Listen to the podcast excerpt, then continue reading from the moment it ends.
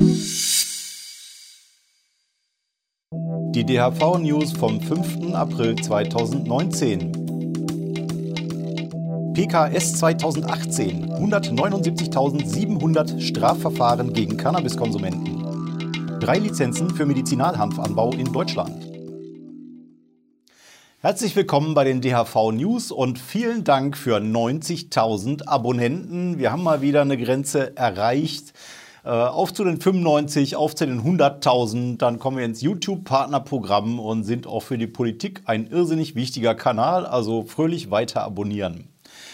Komme ich zu meinem ersten Thema. Und zwar etwas früher als normal ist diese Woche die polizeiliche Kriminalstatistik 2018 vorgestellt worden. Ihr habt es in Medien vielleicht eher mitbekommen als die Kriminalität insgesamt ist gesunken, äh, Deutschland ist sicherer geworden und so weiter.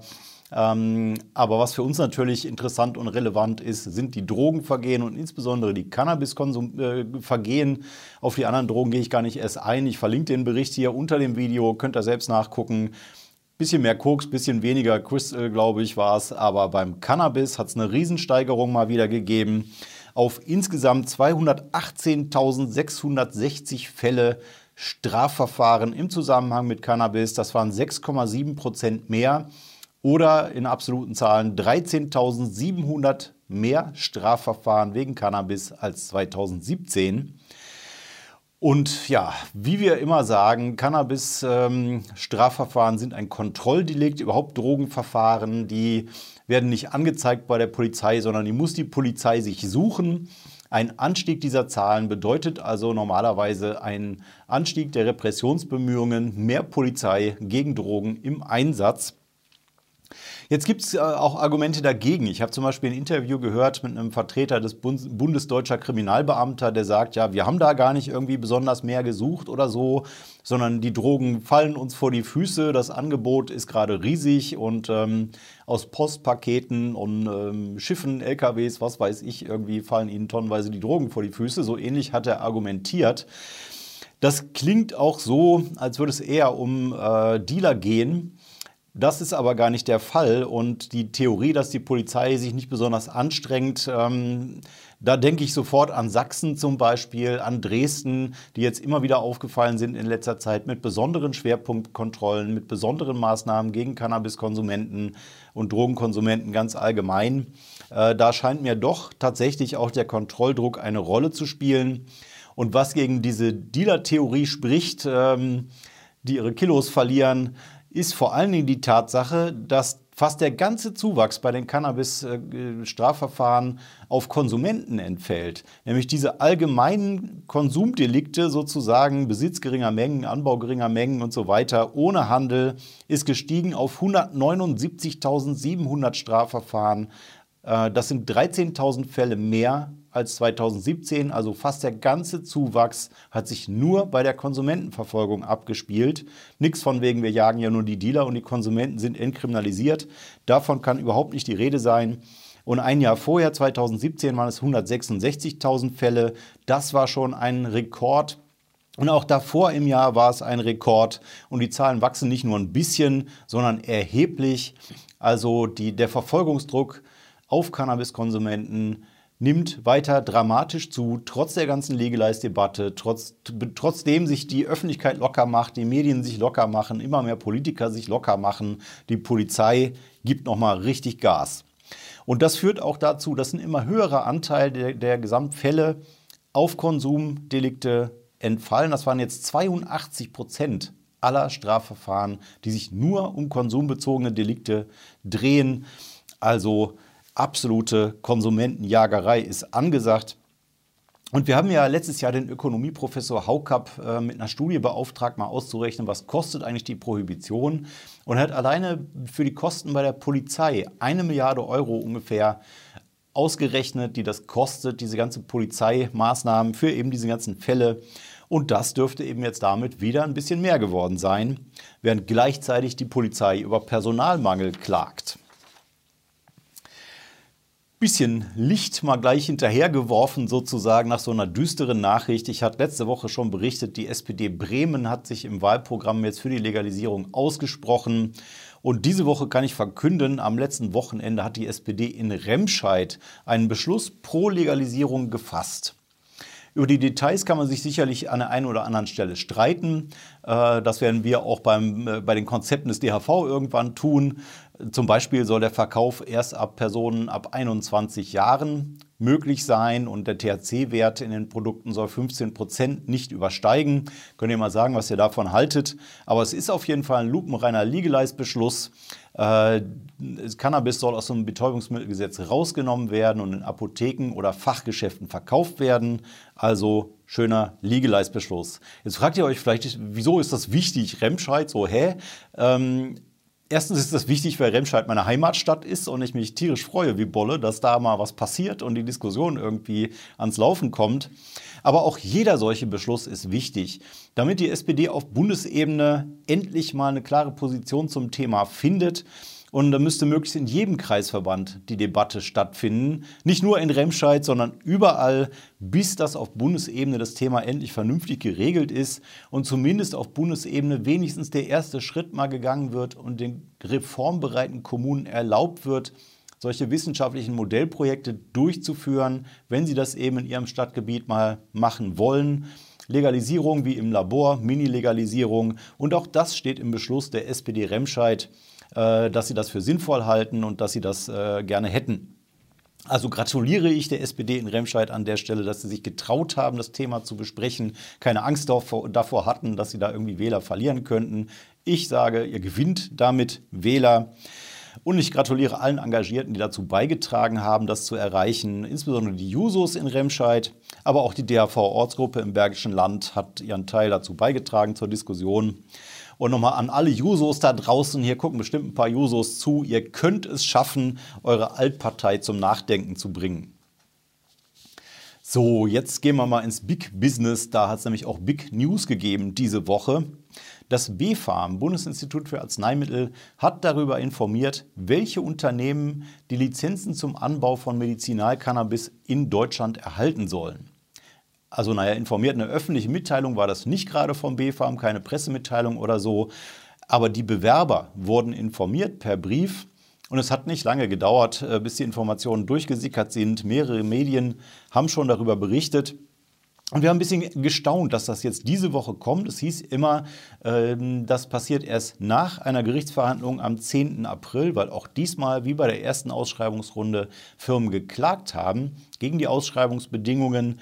Und äh, insofern ist es also noch gar nicht äh, rechtssicher, das ganze Verfahren. Aber das BfArM ist sich da offenbar sicher genug, äh, die Bewerber jetzt vor diesem Termin schon zu informieren. Es ist auch so oder so keine endgültige Zusage. Auch da läuft jetzt nochmal eine Frist los und die, die eine Absage bekommen haben, können jetzt auch nochmal Widerspruch einlegen und so weiter und so fort. Ähm, keine Verträge bisher geschlossen. Aber immerhin, wir wissen jetzt, für wen sich das BfArM entscheiden will. Und zwar, jetzt kommt eigentlich die spannendste Info, worauf ihr seit Anfang dieses Themas wahrscheinlich schon wartet. Es sind drei Firmen, die den Zuschläge erhalten und zwei davon sind tatsächlich kanadische Konzerne, einmal Aurora und einmal Afria.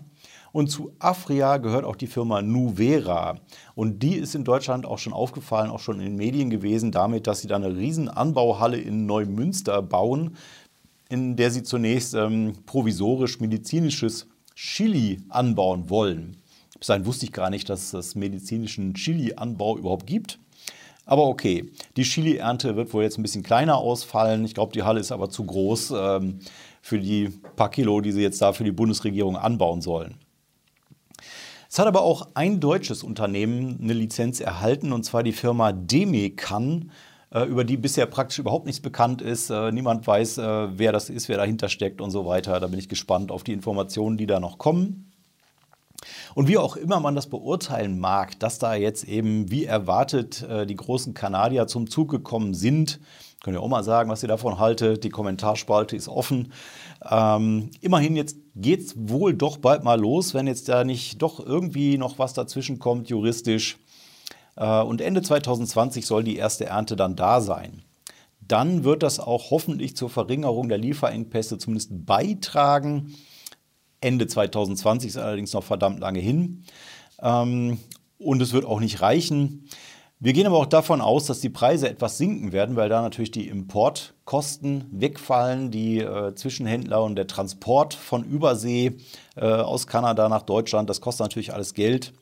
Äh, und da dürfte zumindest ein bisschen der Preis sinken, hoffen wir zumindest. Aber vor allen Dingen wird der Anbau nicht reichen. Es geht um 2,6 Tonnen pro Jahr. Und das ist weniger, als die deutschen Patienten 2018 schon verbraucht haben. Und die hätten noch viel mehr verbraucht, wenn es die Lieferengpässe nicht gegeben hätte. Ich schätze mal, 5, 6 Tonnen wären es da letztes Jahr schon gewesen. Äh, da müssen wir also auf jeden Fall äh, noch weiter importieren. Und entsprechend fordern wir in unserer Pressemitteilung zum Thema auch, dass gleich die nächste Ausschreibung gemacht wird und äh, da endlich mal größere Brötchen gebacken werden. Dazu passt auch die nächste und letzte Nachricht sehr gut, auch wenn es keine gute Nachricht ist. Und zwar platzt da mitten in diese Diskussion rein der Jahresbericht des INCB, International Narcotics Control Board. Das ist die UN-Behörde, die für die Einhaltung der internationalen Drogenverträge verantwortlich ist, die das überwachen soll. Und diese Behörde hat jetzt in dem Bericht Kanada ausdrücklich gerügt für das medizinische Cannabis-Programm.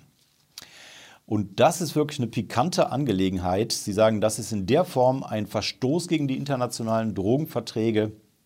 Und das ist deswegen wichtig, weil die Bundesregierung, die deutsche, immer gesagt hat, ja, ähm, das ist die, der Anbau und der Verkauf von Cannabis als Genussmittel in Kanada ist zwar ganz klar ein Verstoß gegen die internationalen Verträge, aber wir importieren weiter medizinisches Cannabis aus Kanada, solange Kanada nicht offiziell vom INCB gerügt wird für das medizinische Programm.